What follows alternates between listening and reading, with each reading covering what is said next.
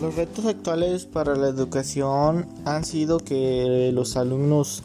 aprendan mediante las tecnologías ya que se ha vuelto un medio muy importante para todos. Como pueden ver, ahorita como estamos en la pandemia, todos los alumnos debemos aprender mediante AI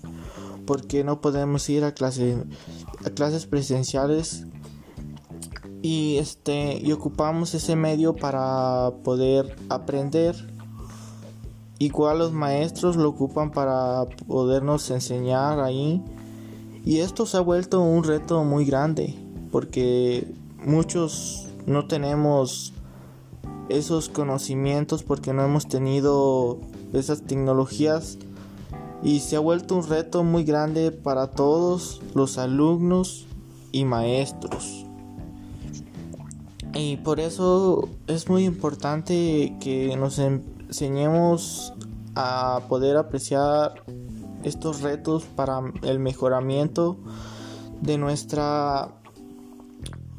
personalidad como ser humano.